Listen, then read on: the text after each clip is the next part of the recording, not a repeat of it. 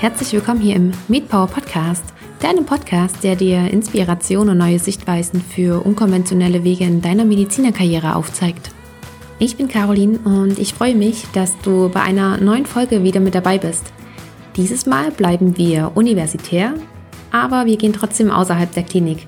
Denn mein heutiger Gast ist Dr. Daisy Rotzoll und sie ist die ärztliche Leiterin des Skills- und Simulationszentrums der Universitätsklinik in Leipzig. Falls du studierst, dann weißt du ganz bestimmt, wovon ich jetzt gerade gesprochen habe. Und falls dir so ein Zentrum oder auch Skills Lab, wie es auch genannt wird, nichts sagt, dann kann ich dich ganz einfach auf den Anfang von unserem Interview vertrösten, denn Daisy wird uns noch einen Überblick dazu geben, was das alles ist. Außerdem haben wir uns darüber unterhalten, warum sich Daisy damals für den Weg aus der Klinik hin zur Leitung der Lernklinik entschieden hat und welche zusätzlichen Voraussetzungen dafür auch notwendig waren. Daisy gibt dabei ein paar, wie ich finde, sehr, sehr interessante und auch spannende Impulse, die nicht nur auf die Lehre bezogen werden können, sondern natürlich auch auf andere Bereiche angewendet werden können. Und dadurch lädt das Ganze natürlich auch zu einem gewissen Perspektivwechsel ein. Und von daher, ja, lade ich dich ein, auch vielleicht, dass bei dir ein kleiner Perspektivwechsel stattfindet. Ich finde durch Daisys angenehme und ruhige Art, mh, ja, unterstützt das Ganze noch einmal. Und damit wünsche ich dir jetzt ganz viel Spaß bei dieser Folge. Herzlich willkommen heute hier im MedPower Podcast, Dr. Daisy Rotzoll. Ich freue mich sehr, dass du da bist. Genau, ich bin auch gespannt, was wir jetzt so zusammen besprechen werden. Daisy, du bist Leiterin der Lernklinik, ja. also das Skills Lab hier an der Universität in Leipzig. Ähm, wie dürfen wir uns denn einen typischen Arbeitsalltag bei dir vorstellen? Mhm. Ja, also wir sind ja hier Skills- und Simulationszentrum. Das heißt, zu uns kommen ganz, ganz viele Studierende, die hier klinisch-praktische Fertigkeiten lernen wollen in Vorbereitung auf ihre Tätigkeit in einem Gesundheitsberuf. Das heißt, ich habe jeden Tag mit sehr vielen Studierenden zu tun, die nicht nur Humanmedizin-Studierende sind, sondern auch Zahnmedizin-Studierende, Pharmazeuten und jetzt seit einigen Monaten auch Studierende beziehungsweise Berufsschüler, die bald Studierende sein werden. Nämlich äh, nächstes Jahr steht ja die Akademisierung der Hebammen an ähm, so dass die medizinische Berufsfachschule teilweise dann auch Studierende hier an der Fakultät haben wird. Das bedeutet für mich, ich sehe jeden Tag sehr viele Studierende, die hier Kurse machen und die dann natürlich auch Anliegen haben. Ähm, ich würde mal sagen, mein Job hier ist sehr, sehr facettenreich. Das heißt, ich weiß eigentlich morgens nie so genau, wie der Tag ablaufen wird und bin jedes Mal wieder erstaunt, was da so alles passiert. Dann gehen wir, bevor wir vielleicht äh, weiter auf, dein, auf deine täglichen mhm. Tätigkeiten eingehen, gehen mhm. wir vielleicht noch mal einen Schritt zurück, ähm, weil du ja meintest, Simulationszentrum und Skills Lab. Mhm. Was genau wird denn alles angeboten? Mhm. Also das Angebot umfasst derzeit um die 90 verschiedene Kurse. Mm, und zwar werden diese Kurse ich sag mal so, das Paradebeispiel, diese Kurse meistens von studentischen Tutoren gehalten, wo du ja auch mal eine warst von. Und ähm, diese studentischen Tutoren werden von mir und meinen Mitarbeitern gemeinsam auch geschult und angeleitet, ähm, Kleingruppenunterricht zu halten für Medizinstudierende. Das heißt, es gibt dann Kleingruppen mit einem Leiter, also einem studentischen Tutor oder einer Tutorin, die vier bis sechs Medizinstudierende vor sich hat, die eine bestimmte Fertigkeit lernen sollen. Dafür gibt es Lernziele und einen genauen Kursablauf, an den sich der Tutor halten kann.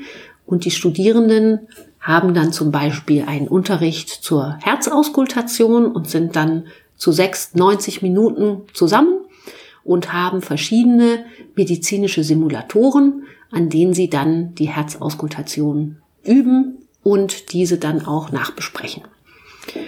Ähm, wir haben in Leipzig derzeit zwischen 250 und 300 verschiedenen Simulatoren. Das sind teilweise ganz einfache Simulatoren, wie zum Beispiel ein Nahtpad, an dem man Nähen und Knoten üben kann.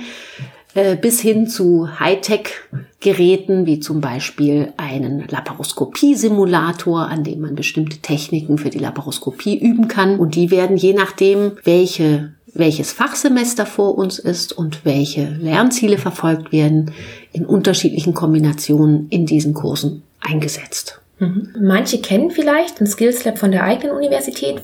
Einige kennen das aber vielleicht nicht. Wie ist das integriert in das Studium? Sind das alles Pflichtveranstaltungen oder sind das alles freiwillige Kurse, die man besuchen kann? Oder wie ist da das Verhältnis? Mhm.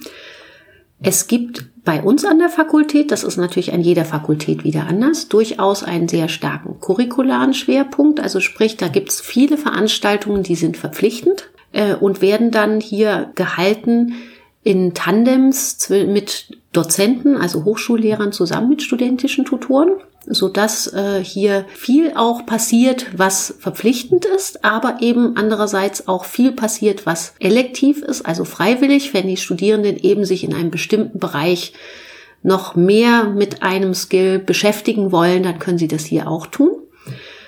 Besonderheit an unserem äh, Skills- und Simulationszentrum ist, dass wir zwar durchaus auch äh, freie Übungsslots haben, die sind aber immer unter zumindest Supervision von Tutoren. Einfach deswegen, weil hier so ja teure Geräte rumstehen, dass äh, da die eigentlich immer auch jemanden benötigen, der auch wirklich weiß, wie die funktionieren und eben dann Auge drauf haben kann, wenn die Studierenden daran selber üben. Ich würde sagen, Verhältnis verpflichtend, also sprich im Studium eingebettet zu elektiv ist ungefähr 60 zu 40. Mhm. Angefangen haben wir hier mit rein elektiven Kursen.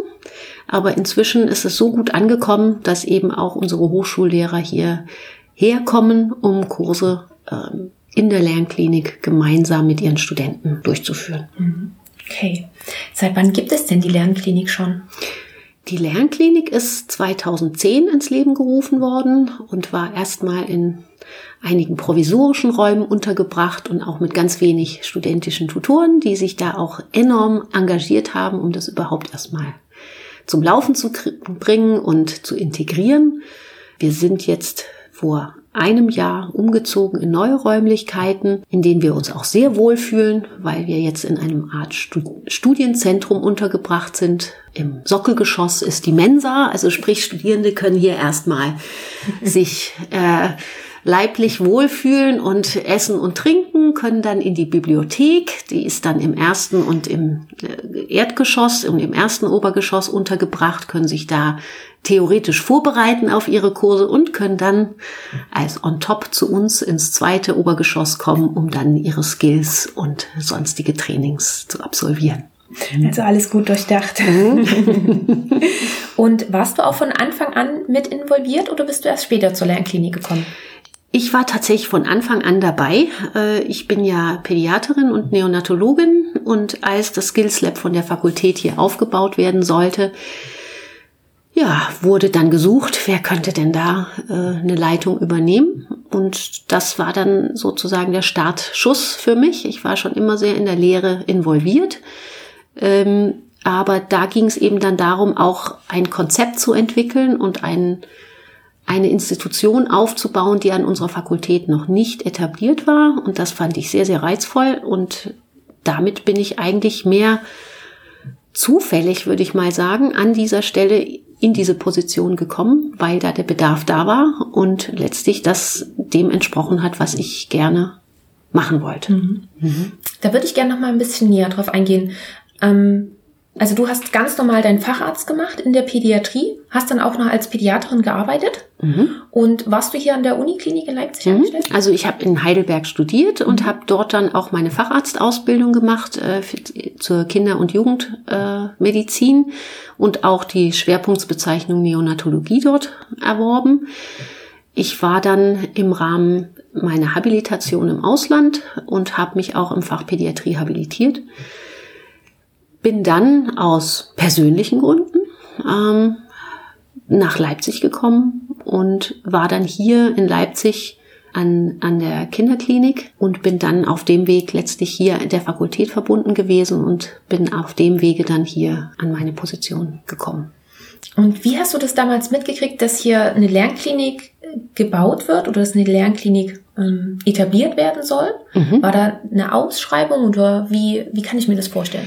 Letztlich war es so, dass ich ja dann hier an der Fakultät war und dadurch, dass ich dann auch Lehrbeauftragte in der Pädiatrie war, habe ich mich auch hier im Referat Lehre, das ist sozusagen das Studiendekanat, wo die organisatorischen Aufgaben der Lehre im Medizinstudium abgewickelt werden, äh, dort um mich vorzustellen.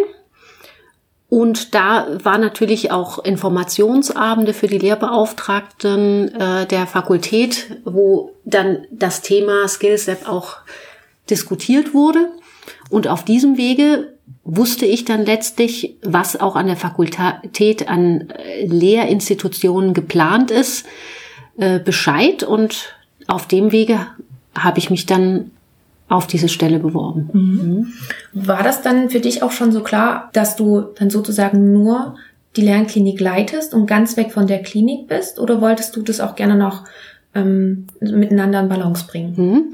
Also ich war durchaus die ersten drei Jahre äh, in beiden Institutionen zugange. Es gibt äh, hier auch ein äh, medizinisches Versorgungszentrum, also ein MVZ in der Kinderklinik, wo ich dann auch in der entwicklungsneurologischen Ambulanz als Ärztin tätig war. Ähm, letztlich war diese Stelle auch primär eigentlich als, als Teilzeitstelle ausgeschrieben, so dass ich zwei unterschiedliche Arbeitgeber hatte. Ne? Also sprich das Klinikum und die Fakultät. Und wie das so häufig ist, zwei Teilstellen ergeben zwei Vollstellen. Und ähm, da stand dann einfach für mich auch persönlich die Entscheidung an, äh, Diener zweier, zweier Herren oder selbstständig entscheiden, was kann ich, wo kann ich mich am besten einbringen. Und da war für mich ganz klar, dass die, die Stelle als äh, Leiterin der Lernklinik ein enorm breites Feld ist, wo eben auch Tätigkeiten, die ich selber bisher noch gar nicht angegangen war, möglich waren. Also jetzt ganz praktisches Beispiel.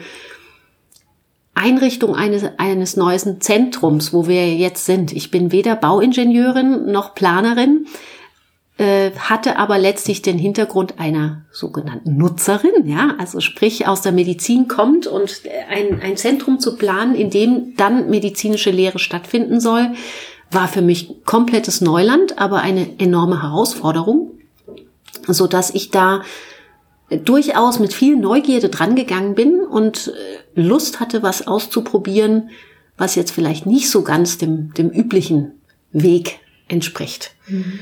Und da muss man aber ganz klar sagen, es war ein Zufall, dass genau zu dem Zeitpunkt, wo letztlich ich hier mit involviert war in der Lehre, diese Möglichkeit sich, sich ergab.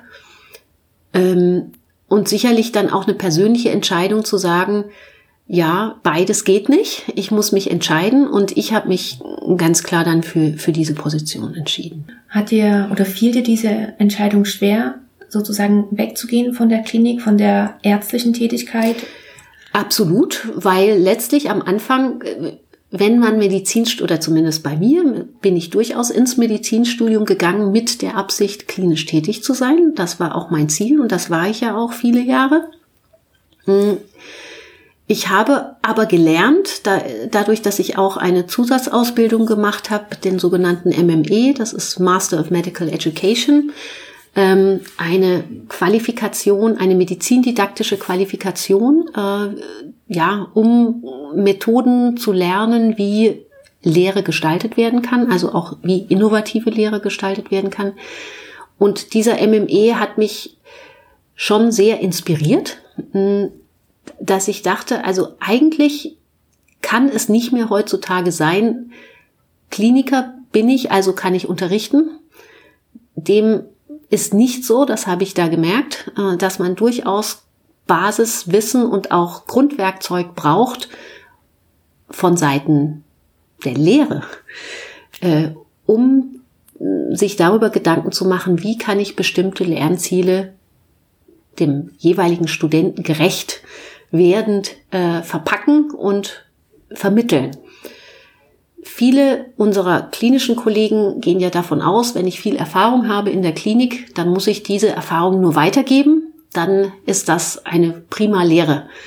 Dass das nicht ganz so einfach eins zu eins zu übertragen ist, habe ich in diesem MME gelernt und äh, habe auch gesehen, dass es durchaus gut ist, eine Grundlage zu haben in der klinischen Tätigkeit, das aber nochmal ein ganz, ganz anderes Feld ist, wenn man sich damit beschäftigt, wie kann ich dieses Wissen vermitteln. Und das konnte ich besser hier in der Lernklinik, sage ich mal, unterbringen, als parallel mit dem klinischen Alltag das zu vereinbaren. Das wäre jetzt auch noch meine nächste Frage gewesen, ob du spezielle Fortbildungen zusätzlich gemacht hast, um diese Position nicht nur zu bekommen, sondern natürlich auch, um ihr gerecht zu werden. Mhm. Du hast den MME gemacht, hast du gerade schon ja. gesagt, und noch irgendwelche anderen Lehrgänge oder schließt dieser MME sozusagen das alles schon ein? Naja, der MME ist ein relativ äh, ja ausgedehnter äh, Master. Da ist man äh, zwei Jahre äh, beschäftigt. Das sind zwar äh, Module, sogenannte Module. Es gibt inzwischen zwei verschiedene MMEs, den Heidelberger MME und den Berner MME. Äh, der Heidelberger MME ist, äh, hat sich entwickelt aus dem in der Schweiz und ich habe den Schweizer MME gemacht. Äh, bedeutet, man ist alle acht Wochen für eine Woche vor Ort in Bern und hat da ganz, ganz hervorragende medizindidaktische Fortbildungen äh, aus mit mit äh, ja Hochschullehrern aus der ganzen Welt. Mm, man macht dort verschiedene Projektarbeiten und wie der Name ja schon sagt, auch eine Masterthese wird dort dann geschrieben und auch betreut. Äh, das ist eine sehr, ja, fundierte Ausbildung. Äh, es gibt solche Ausbildungen auch in anderen Ländern mit anderen Schwerpunkten.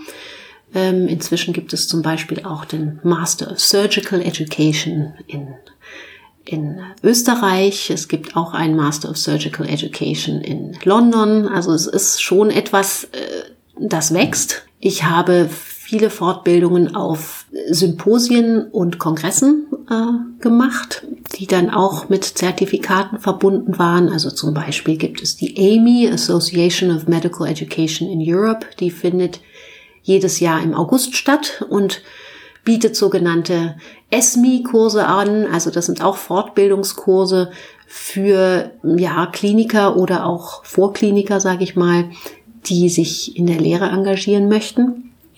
Ich ähm, habe auch eine Fortbildung zum ERC-Instruktur gemacht. Das ist European Resuscitation Council Instruktur, also wo man letztlich Simulationskurse gibt. Und da gibt es auch Lehrgänge, um eben Instruktor in solchen Kursen zu werden. Also es gibt eine Fülle an Angeboten, sich in dem Bereich fortzubilden, je nachdem, was man sucht oder was man gerne machen möchte. Und ähm, ich denke schon, dass diese ja sehr unterschiedlichen Fortbildungen dazu beigetragen haben, äh, dass ich diese Stelle, denke ich, ganz gut ausfüllen kann. Wurde das auch gefordert? Waren das Voraussetzungen, dass du zum Beispiel den MME machst, den Master machst? Oder war das auch eher etwas, was du für dich gemacht hast, damit du gut vorbereitet bist für diese Stelle? Mhm. Es war keine Verpflichtung jeglicher Art. Also ich denke, da gehört auch dann relativ viel Eigeninitiative dazu, um sich zu überlegen, ähm, bin ich fit für so eine Stelle? Ähm, was brauche ich noch? Ähm, die Voraussetzungen waren hier an der Fakultät sehr, sehr offen gehandhabt. Ich glaube, es war eher umgekehrt, dass, äh, dass Mühe bestand, jemanden zu gewinnen, der diese Stelle ausfüllt, ähm, weil es ja nach wie vor, sage ich mal, leider bei uns so ein bisschen ist, Mediziner ist man nur, wenn man klinisch tätig ist und alles andere ist eher was, was nicht so als, als ja, entscheidend angesehen wird, beziehungsweise als etwas angesehen wird, was man auch nebenher gut machen kann. Äh, ich denke, dass ich da schon so ein bisschen auch an unserer Fakultät gezeigt habe, dass dem nicht ganz so ist, dass es durchaus ganz sinnvoll ist, auch Experten, sage ich mal in Anführungsstrichen, dafür zu haben, wie man medizinische Lehre gut äh, vermitteln kann. Kann ich nur ganz, ganz persönlich jetzt aus, aus meiner Erfahrung her schildern, dass inzwischen sehr, sehr viele Kliniker zu, zu uns kommen oder hier in die Lernklinik kommen, um auch Expertise hier einzuholen, wie sie ihre Lehre gut äh, vermitteln können. Ähm, Am Anfang, wie es die Lernklinik war, gab, war es eher umgekehrt, dass ich immer in die Klinik gelaufen bin und die Kollegen gebeten habe, wollt ihr nicht, könnt ihr nicht. Äh, es gibt hier Möglichkeiten. Inzwischen ist es eher umgekehrt, dass die Kliniker hierher kommen und eben sagen, ich würde gerne, könntest du mir da Tipps geben, wie ich das machen kann. Das ist, würde ich mal sagen, eher kein Pfad, der vorgetreten ist, sondern ein Pfad, den, den ich mir selber treten musste. Das ist sicherlich inzwischen an anderen Fakultäten ganz anders, wo auch solche Institutionen schon länger etabliert sind und äh, wo auch mehr Personal schon, äh, Vollzeitpersonal in solchen Institutionen integriert ist. Auch das gibt es inzwischen und da denke ich, sind durchaus, ja, Leute, die auch klinische Erfahrung oder eben am Anfang ihrer Ausbildung in, in äh, Facharztausbildungen sind sehr gefragt, um sich da mit zu ähm, engagieren. Ne? Hm. Noch eine Frage zu diesem Master. Hast du dir den selber gesucht oder hattest du da auch von jemandem ähm, die, den Hinweis dazu bekommen, dass sich das vielleicht ganz gut eignen würde? Hm, also diesen Master in Bern, den gibt es schon sehr lange und letztlich hatte ich durchaus von verschiedensten Seiten her die Informationen, dass es den gibt und der interessiert war ich tatsächlich schon im Studium äh, und habe da auch schon ja Kurse konzipiert, gemeinsam mit Hochschullehrern. Und auf der Schiene, da ich ja selbst in Heidelberg studiert habe, wusste ich auch, dass es diesen Master gibt. Ähm, habe mich dann aber eben bewusst für den Berner MME entschieden, gerade wegen der internationalen Ausrichtung. Hm. Und der ging zwei Jahre, hast du gesagt? Ja. Und wann hast du den gemacht? Den habe ich vor ähm, was haben wir jetzt, 2019, den habe ich vor sechs Jahren, nee, vor sieben Jahren gemacht. Genau. Also hast du dann schon hier angefangen und hast dann sozusagen parallel zu deiner Stelle. Genau, genau. Mhm. Also ja, das ist wichtig zu sagen. Also es, von wegen Voraussetzung oder so, das war es eben, wie gesagt, überhaupt nicht. Ich mhm. war dann hier schon auf dieser Stelle und habe durchaus gesehen, dass es da noch viel Potenzial gibt, wo ich selber dazu lernen möchte um die, diese Stelle gut auszufüllen. Mhm. Weißt du, wie damals die Idee generell dazu aufkam, aufkam, in Leipzig eine Lernklinik zu etablieren oder ein Skills Lab? Ja, das ist, denke ich, ein ganz, ganz handfester Grund. Das hängt mit der Approbationsordnung zusammen, dass in der auch ganz klar formuliert ist, kommunikative und praktische Kompetenzen müssen im Medizinstudium gefördert werden bzw. ausgebaut werden damit hat sich das so ein bisschen an allen Fakultäten in Deutschland ergeben, dass man sich überlegt hat, wie können wir das eigentlich gewährleisten, dass wir eine Grundlage bilden, Medizinstudierende in klinisch-praktischen Fertigkeiten vorzubilden, bevor sie ans Patientenbett treten. Und damit waren auch Fördergelder in den verschiedenen Bundesländern ausgeschüttet, um solche Institutionen auch spezifisch zu fördern bzw. zu etablieren. Und das war in Sachsen genauso. Und da gab es dann Gelder vom Staatsministerium für Wissenschaft und Kunst in Dresden, um spezifisch in Leipzig so eine Institution aufzubauen. Gab es oder hatte Leipzig ein Vorbild, ein Skills Lab aus einer, von einer anderen Universität? Letztlich muss ich sagen, diese Vorbilder musste ich mir selber suchen. Es war letztlich, es waren Gelder da und es wurde gesagt, ja, dann macht mal. Und da gibt es natürlich dann sehr, sehr viele Vorbilder. Äh, die, die man da konsultieren kann. Und das habe ich auch versucht umzusetzen, indem ich in sehr vielen Institutionen war, zu Gast, aber eben auch dieser Berner MME hat mir da sehr viel Input gegeben, weil da eine Plattform war, um sich mit anderen Lehrinteressierten auszutauschen und dann eben auch zu sehen, wo werden Skills Labs denn so etabliert, dass das nach Leipzig passt. Ich hatte kein spezifisches Vorbild, ich möchte das so machen wie, sondern ich habe mir aus den verschiedensten Institutionen das, wo ich dachte, das ist für Leipzig gut, rausgepickt und diese, dieses Modell dann ähm, ja, angepasst an das, was wir hier möchten und auch an das, was wir hier machen können. Ne, das ist ja auch immer eine budgetäre Geschichte, wie viel geht und wie viel ist sinnvoll und mit welcher Ausrichtung. Mhm. Und die, die Standbeine, die mir ganz wichtig waren, waren zum einen das äh, System der studentischen Tutorinnen. Und da haben wir seinerzeit mit fünf Stellen angefangen. Inzwischen haben wir 38. Ähm, das ist eine ganz wichtige Säule. Und dann war mir auch ganz, ganz wichtig, ja, die örtliche Nähe zum Klinikum. Das ist auch etwas, was viele Standorte nicht haben.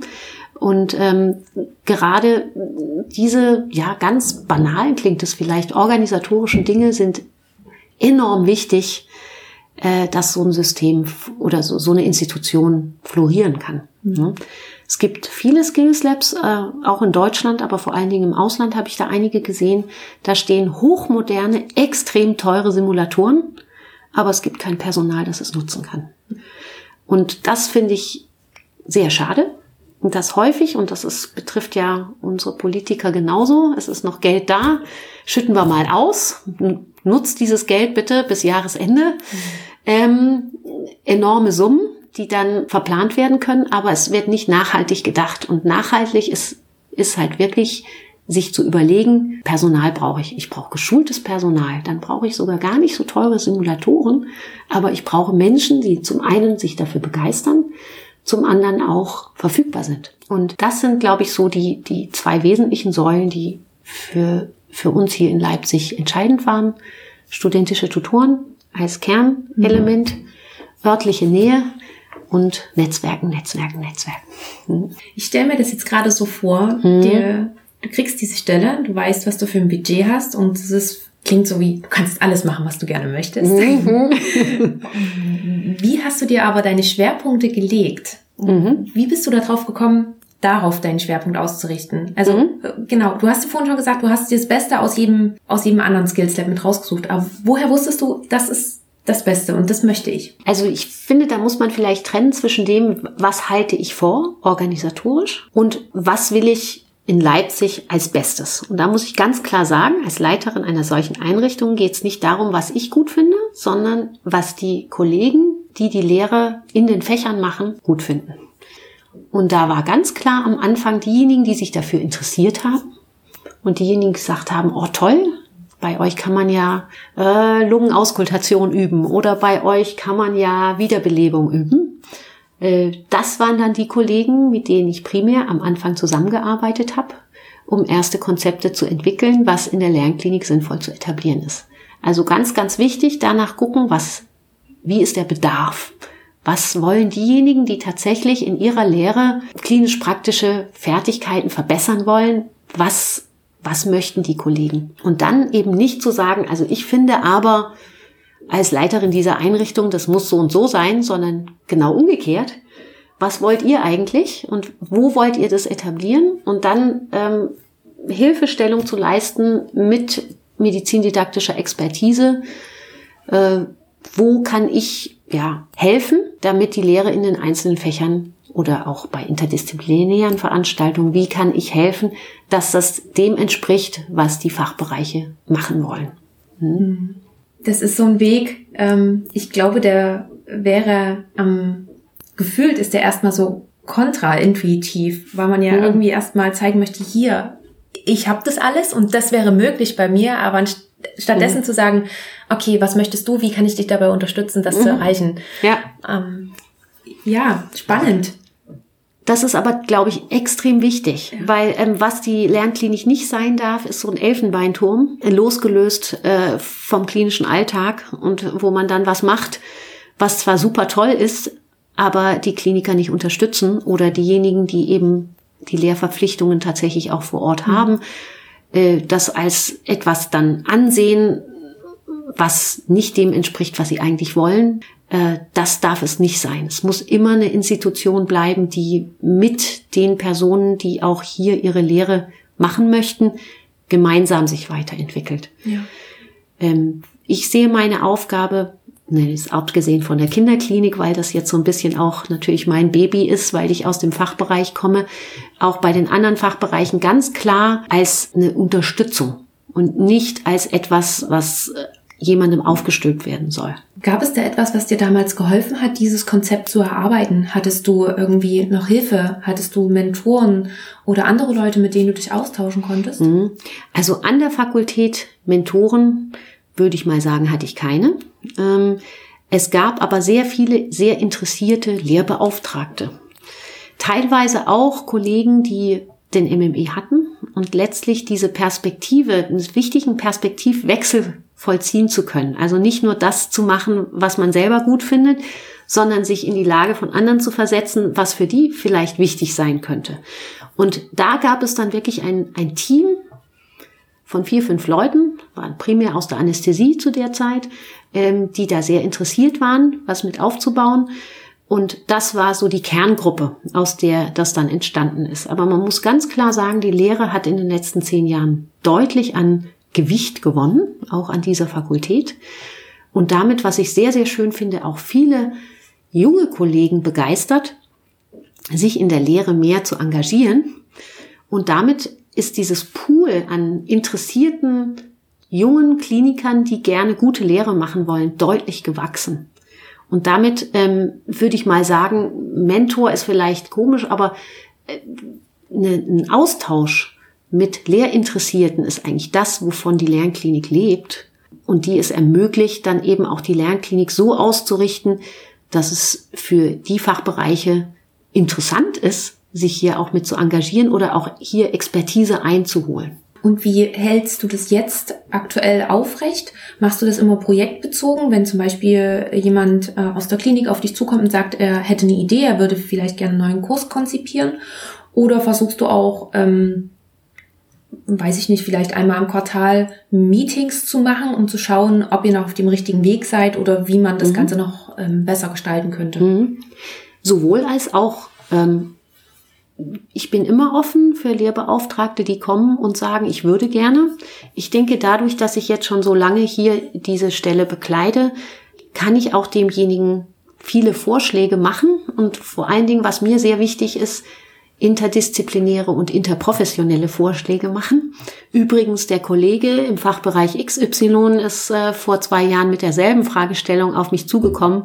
Wollt ihr euch nicht mal kurz schließen? Ja, also ich denke, ich kann da viel Input geben, wo wo da ähnliche Interessen sind und das dann eben entsprechend befördern. Wo ich durchaus auch versuche, eigene Inputs zu geben, ist ganz klar orientiert zum einen an den Vorschlägen des, des Wissenschaftsrats, die äh, ja auch hier in Leipzig eine Begehung gemacht haben vor zwei Jahren, um sowohl die Lehre als auch die Forschung in der Hochschulmedizin hier ja zu beurteilen, und zwar im Auftrag des äh, Sächsischen Ministeriums für Wissenschaft und Kunst.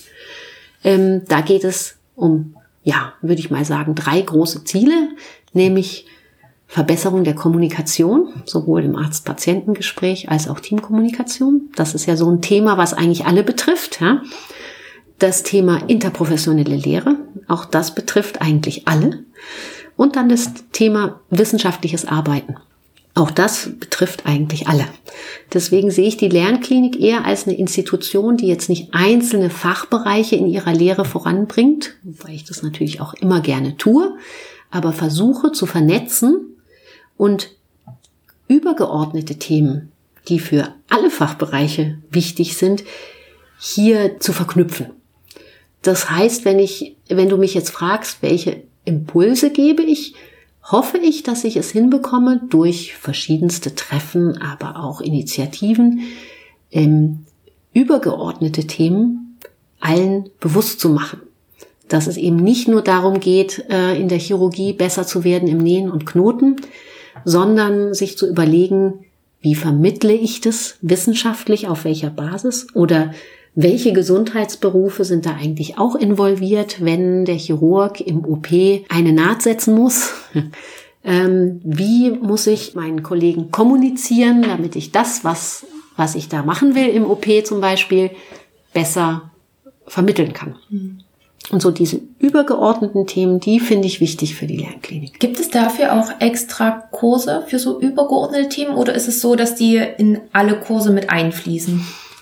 Es gibt an der Fakultät verschiedenste sogenannte Längsschnittcurricula. Die sind auch in der Lernklinik mit verankert, aber nicht nur. Ja, zum Beispiel kann ich jetzt nennen das Längsschnittcurriculum Kommunikation.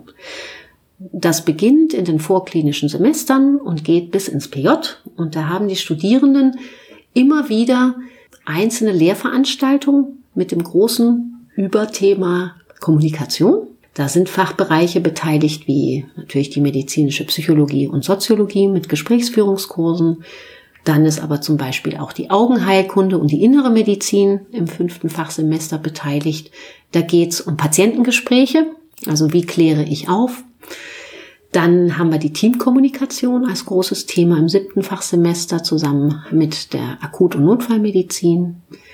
Dann geht's weiter im zehnten Semester ähm, im Rahmen des problemorientierten Lernkurses Der alternde Mensch, wo es um Themen geht wie ähm, Motivational Interviewing, also wie führe ich ein Arzt-Patienten-Gespräch mit einem chronisch kranken Patienten, der vielleicht nicht so davon überzeugt ist, was der Arzt ihm jetzt gerade vermitteln möchte, so dass immer wieder in verschiedensten Fachsemestern wiederkehrend kommunikative Elemente behandelt werden unter dem großen Thema Längsschnitt Curriculum Kommunikation, ähm, so dass dann der Studierende, so ist unsere Hoffnung, dann, wenn er im praktischen Jahr zum Beispiel Aufklärungsgespräche übt, sich dessen bewusst ist, welche Theorien es nicht, also welche Theorien gibt es dazu und wie kann ich die vor allen Dingen anwenden. Solche Großprojekte, wo viele verschiedene Fachbereiche beteiligt sind, deren gibt es inzwischen eine Vielzahl an unserer Fakultät. Und da sehe ich die Lernklinik eigentlich auch als ja, so ein bisschen Schaltzentrale, um sowas zu implementieren oder zu organisieren. Mhm. Spannend. Also gerade dieses Thema Kommunikation ja. äh, finde ich ja auch, dass es unheimlich wichtig ist. Ja. Und das ist mhm. ziemlich cool, ja. Mhm. Wie kann ich mir denn so einen Kurs vorstellen? Wird es dann, also ich kenne das noch vom, von mir damals mhm. mit, wir machen Rollenspiele und wir nehmen das Ganze per Video auf und dann gucken ja. wir uns das alles an. Ja. Ist es heutzutage noch so oder gibt es da mittlerweile auch ein paar Neuerungen? Ja, da gibt es durchaus Neuerungen. Wir haben ja inzwischen ein ähm, recht breit angelegtes Simulationspatientenprogramm. Ähm, die sind auch hier an der Lernklinik angesiedelt. Das sind inzwischen 38 äh, ja, sage ich mal, Schauspieler, die für bestimmte Rollentrainings hier sind und die auch geschult werden im Feedback geben. Also ganz spannend, äh, sonst als Arzt bekommt man häufig nicht so viel Rückmeldung von seinen Patienten, wie man jetzt nun gerade die Aufklärung gemacht hat. Unsere Simulationspatienten hingegen sind geschult, eine Rückmeldung zu geben, wie Sie als Simulationspatient diese Situation beziehungsweise dieses Arzt-Patientengespräch empfunden haben. Und unsere Simulationspatienten werden in verschiedensten dieser eben erwähnten Kommunikationskurse mit eingesetzt. In der Teamkommunikation im siebten Semester zum Beispiel arbeiten wir auch äh, mit Lehrfilmen. Ähm, wir arbeiten aber auch mit einem AV-System, was hier in der Lernklinik implementiert ist, wo wir bestimmte Szenarien äh, filmisch festhalten können, um die dann in sogenannten Debriefings im Nachgang auszuwerten und dann eben zu schauen, wie hat eigentlich die Teamkommunikation da geklappt, beziehungsweise nicht so gut geklappt, wie könnte man das in Zukunft verändern, um eben bestimmte Probleme, die dabei auftreten können, zu vermeiden. Also da gibt's schon auch viele neue, sage ich mal, Lehrmethoden, die so hier sehr schön umsetzbar sind in der Lernklinik, die wir auch nutzen, um eben zum Beispiel im längsten Curriculum Kommunikation um einzusetzen. Das finde ich ziemlich spannend und äh, wirklich ziemlich cool, dass es mhm. mittlerweile auch angeboten wird, gerade mit diesen Simulationspatienten. Ja, ja. ja. Mhm. Könnte denn auch ein Arzt, der jetzt hier an der Klinik tätig ist, auch sagen, er möchte sowas gerne mal haben? Würde sowas dann auch gehen oder ist es wirklich nur den Studierenden vorbehalten? Das ist was, woran ich eigentlich schon seit vielen Jahren arbeite. Deswegen haben wir uns auch umgetauft von Skills Lab, wie wir früher hießen, also Lernklinik als Skills Lab, ähm, haben wir uns jetzt umgetauft in Skills- und Simulationszentrum mit dem Augenmerk eben darauf, dass natürlich Simulationszentrum beinhaltet, dass auch Weiterbildungselemente hier sehr gut abgebildet werden können.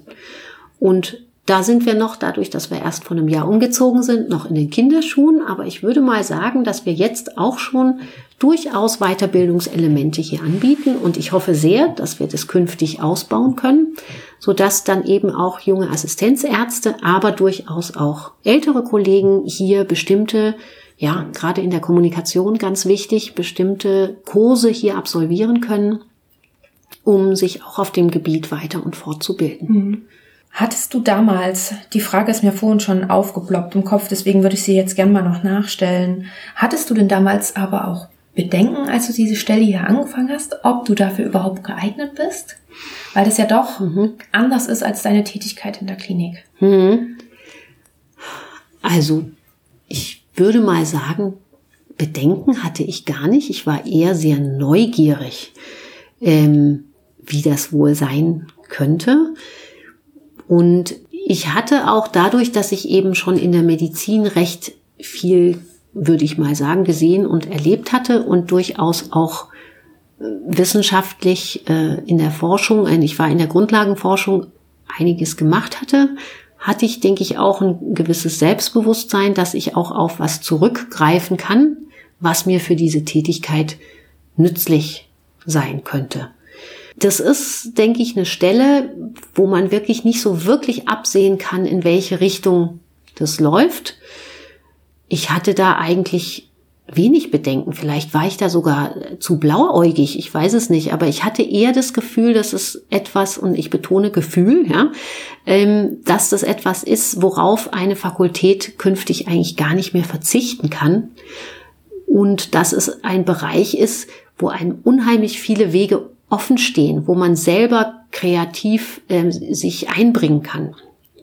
Und eben nicht die Vorgabe hat, okay, du musst jetzt zehn Patienten heute in der Ambulanz äh, verarzten, sonst äh, wirst du deinem ja, Budget nicht gerecht, sondern dadurch, dass es ein Feld ist, wo eben alle nicht so wirklich viel Erfahrung mit reinbringen konnten, dass äh, ich da unendlich viele Möglichkeiten hatte, und ich denke, dass die Entwicklung einer solchen Institution wie so oft extrem personenabhängig ist und dass diese Institution möglicherweise ganz, aussehen, ganz anders aussehen würde, wenn jemand anders diese Rolle übernommen hätte. Im Gegensatz jetzt zum Beispiel einer Klinik, wo natürlich sich auch Dinge verändern, wenn der Chef wechselt, ähm, aber doch schon mal ganz gut klar ist, was da eigentlich gemacht werden muss. Und das sehe ich in so, einem, in so einer Einrichtung wie Skills- und Simulationszentrum anders, dass man da durchaus viele Möglichkeiten hat, äh, Ideen einzubringen. Mhm.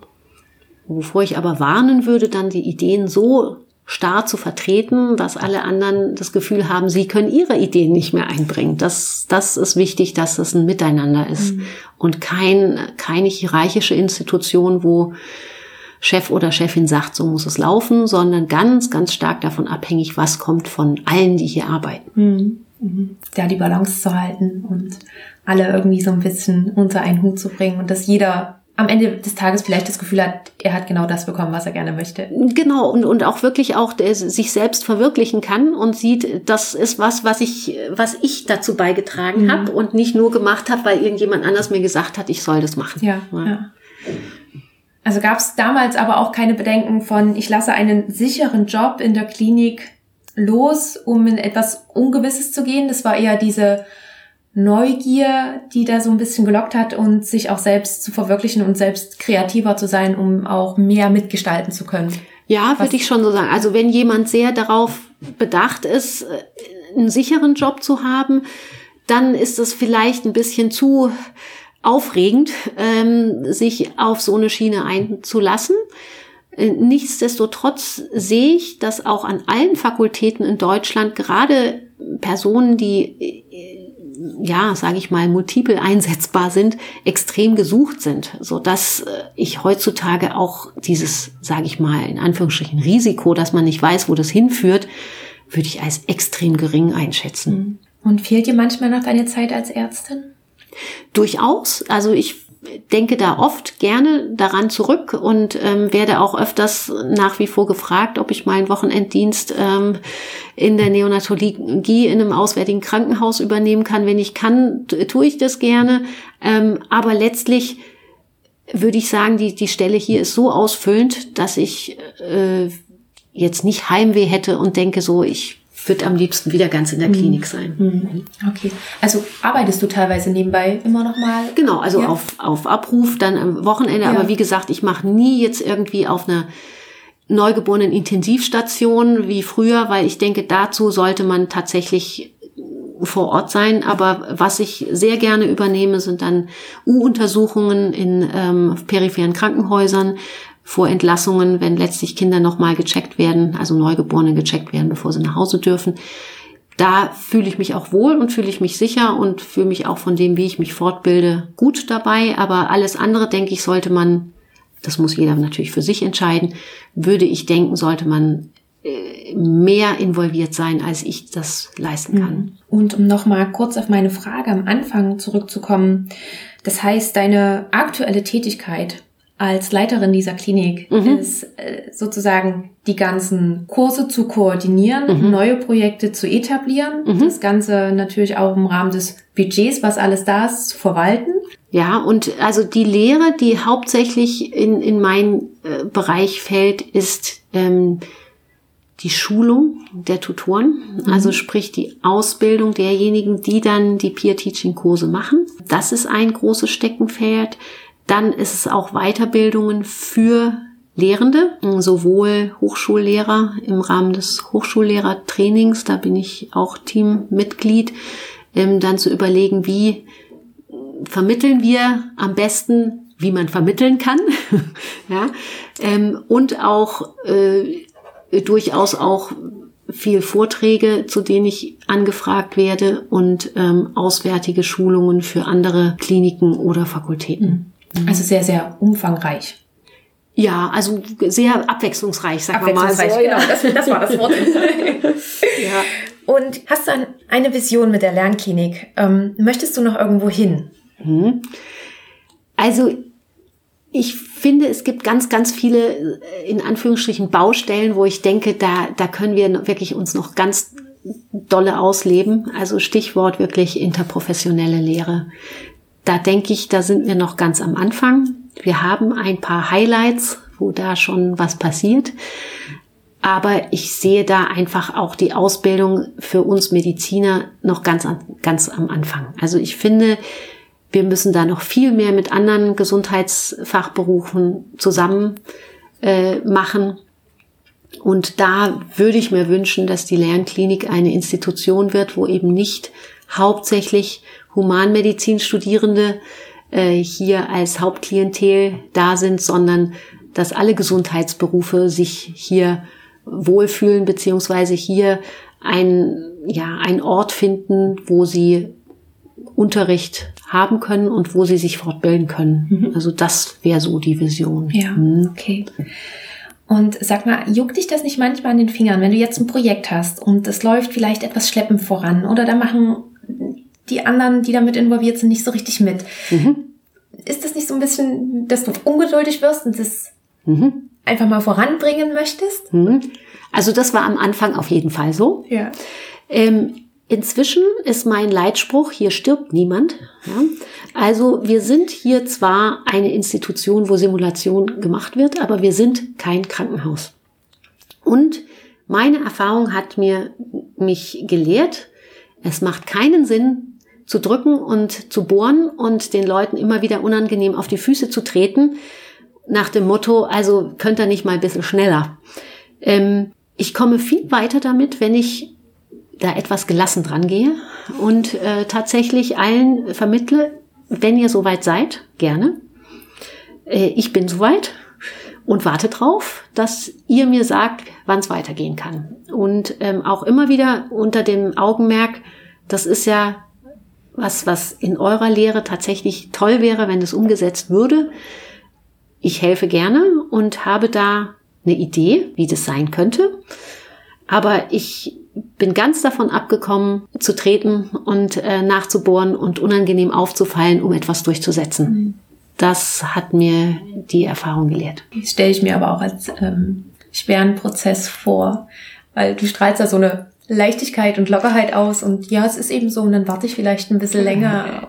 ja, nee, also ich denke, es ist, ist tatsächlich ein Beruf, wo man Geduld lernt und äh, wo, wo auch Geduld ganz, ganz wichtig ist. Ähm, du kennst es aus deinem eigenen äh, Berufsleben. Äh, es, es ist einfach, wenn man mehrere Baustellen hat, wie jetzt hier an der Fakultät eben nicht nur Klinik hat, sondern vom Chef auch noch erwartet wird, dass man Forschung macht und dann soll man noch Lehre machen und die soll auch noch gut sein, dann hat man diese Dreiteilung, die auch so schnell bei uns sich sicherlich nicht auflösen wird wo es dann halt immer wieder mal so Ausnahmen gibt wie mich, die dann eben sozusagen die Klinik als, als kleinstes Beinchen noch haben. Ähm, aber da Rücksicht drauf zu nehmen, dass es gerade für einen jungen Kollegen, der in seiner Facharztausbildung ist, ähm, ja, eigentlich sollte es nicht sein, aber doch eine zusätzliche Belastung ist, dann noch Lehrverpflichtungen zu haben, dann darauf einzugehen und zu sagen, sag Bescheid und wenn ich helfen kann, tue ich das gerne, äh, kommt viel, viel besser an und äh, schafft auch ein Vertrauensverhältnis, äh, als wenn ich jetzt sage, du bist aber verpflichtet, als Lehrbeauftragter hier pünktlich da zu sein, um deine Kurse zu geben und wenn du das nicht tust, dann muss ich mal mit deinem Chef reden. Ähm, das führt nicht zum Ziel. Mhm.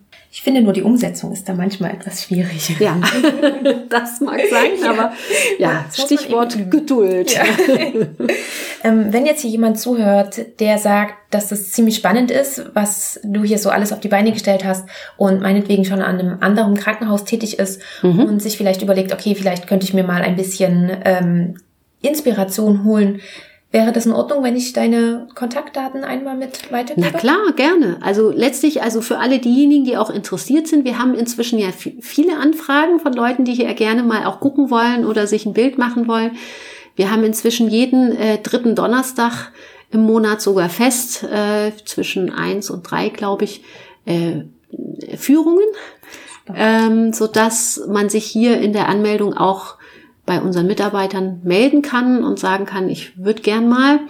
Äh, wir machen die Führungen dann ab einer Personenzahl, glaube ich, von sechs bis acht, weil also für Einzelne ist immer so ein bisschen schwierig, hm, dass sich auch Gruppen anmelden können bei uns, um hier einfach mal zu sehen, was hier so alles möglich ist und was wir hier so machen. Hm, super, sehr gut. Dann würde ich das einfach alles mal mit verlinken und dann. Mhm, mh. Genau. Bevor wir zum Ende kommen, und ich habe am Ende immer drei Abschlussfragen, die ich mhm. erst stelle, wollte ich dich noch fragen, ob du noch etwas hast, was du gerne ergänzen möchtest, ähm, was dir noch wichtig ist oder worüber wir heute noch nicht gesprochen haben. Hm. Also ich würde vielleicht noch sagen, manchmal kriege ich die Frage gestellt, ist es nicht eher ein, ein Job da in der Lehre involviert, den primär Frauen bekleiden?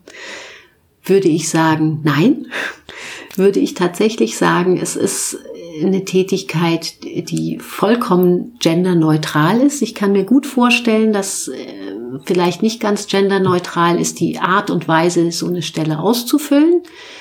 Ähm, aber ich denke, ich würde gerne auch alle ja, Medizinstudentinnen animieren oder Assistenzärztinnen animieren, sich durchaus auch in, in so einem Bereich zu ja, engagieren, äh, dass das jetzt nicht unbedingt ein, ein Karriereknick bedeutet, äh, sich mal ein bisschen in eine andere Schiene zu trauen.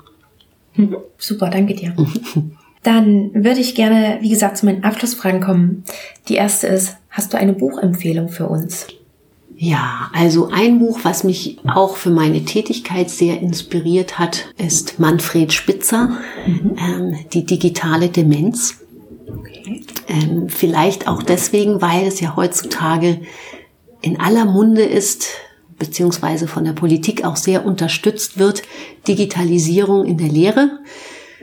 Stichwort virtuelle Realität, Augmented Reality. Und Manfred Spitzer ganz klar die These vertritt, dass unsere Kinder und Jugendlichen durch ein zu frühes und nicht äh, zielgerichtetes äh, Handhaben von digitalen Medien ein Defizit entwickeln. Und darum geht es mit diesem etwas provokanten Titel Digitale Demenz. Mhm. Ähm, und das sehe ich hier in dem Bereich Simulation in der Lehre durchaus auch als ein Punkt, wo wir genau hingucken müssen, bevor wir sowas implementieren. Es gibt schon auf dem Markt sehr viel hinsichtlich virtueller Realität. Stichwort äh, laparoskopische Untersuchungen mit einer VR-Brille. Wo ich, vielleicht bin ich da auch zu altmodisch zu, denke, es ist wichtiger, mit seinem Patienten zu sprechen und tatsächlich Techniken zu implementieren, mit Hinblick darauf, dass ich da einen Menschen vor mir habe, als jetzt eine Realität, die ich mir vorgaukle.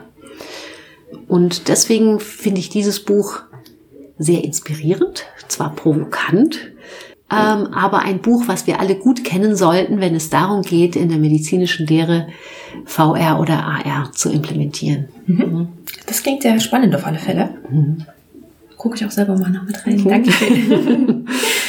Die nächste Frage ist, wo siehst du uns Ärzte oder den Arztberuf in 10 bis 15 Jahren? Mhm spannende Frage. Also ich denke, dass da die Lehre eine ganz große Rolle spielen wird. Stichwort Telemedizin, Stichwort ähm, Übertragung von ärztlichen Tätigkeiten an nicht ärztliches Personal, äh, Stichwort Fokussierung äh, der, des Arztberufes äh, unter Ausblendung von zu viel Organisation und Administration. Das kann eigentlich nicht so weitergehen. Ähm, Habe ich in meiner eigenen beruflichen Karriere in der Klinik auch mitbekommen, wie viel Zeit tatsächlich für Dinge wie ähm, SAP-Bedienung und äh, Arztbrief schreiben was Arztbrief schreiben ist wichtig, aber sollte immer noch nicht mehr Zeit in Anspruch nehmen als die Zeit, die man mit seinem Patienten verbringt. Ähm, darum sehe ich eigentlich die ärztliche Tätigkeit so ein bisschen sich ähm, fokussieren, zumindest das, was ich hoffe, das Fokussieren auf, auf den Patienten. Und ähm, da sehe ich auch die Politik so ein bisschen in der Pflicht. Alles das, was jetzt nicht direkt mit dem Arzt-Patienten Verhältnis zu tun hat, auszugliedern und die ärztliche Tätigkeit wirklich wieder zu fokussieren auf das, was es eigentlich ausmacht, nämlich den Patienten. Mhm.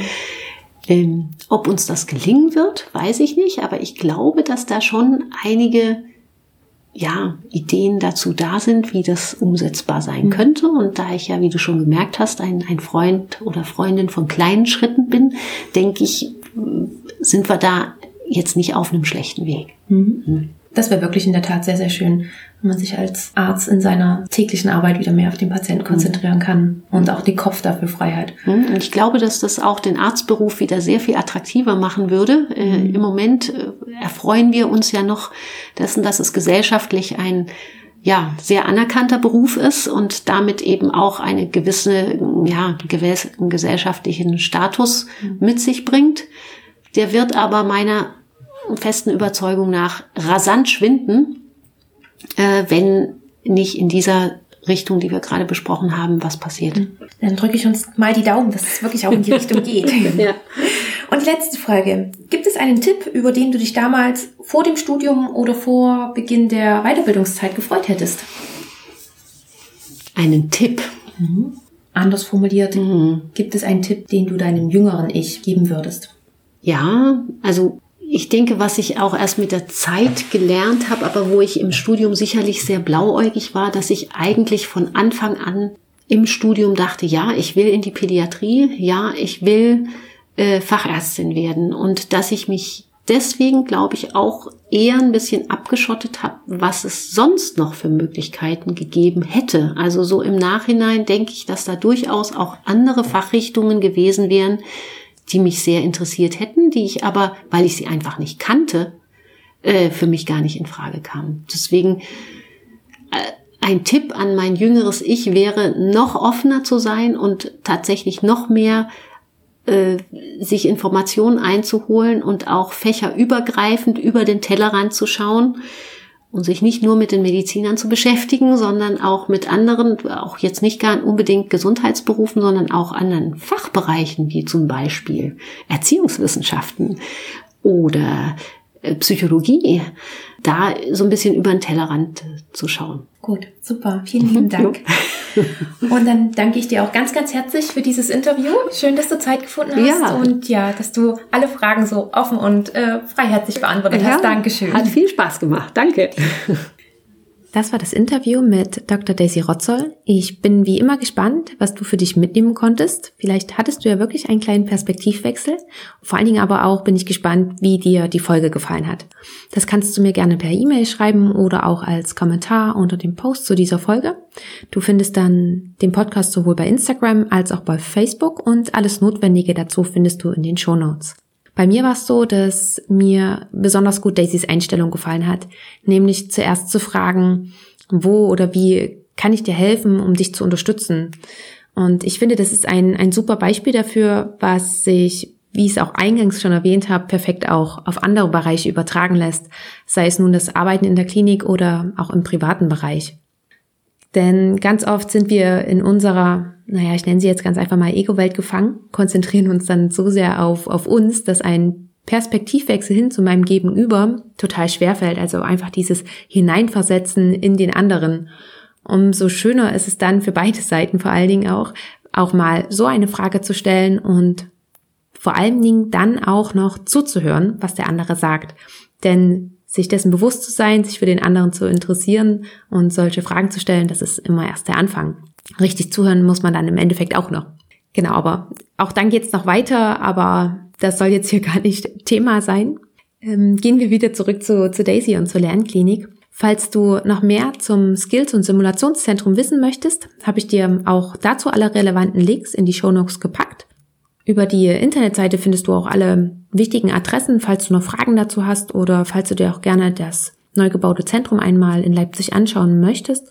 Ich denke, dass sobald die Corona-Maßnahmen wieder gelockert sind, dass dann auch Führungen wieder möglich sind und ich kann dir das wirklich nur wärmstens empfehlen, dort einmal vorbeizuschauen.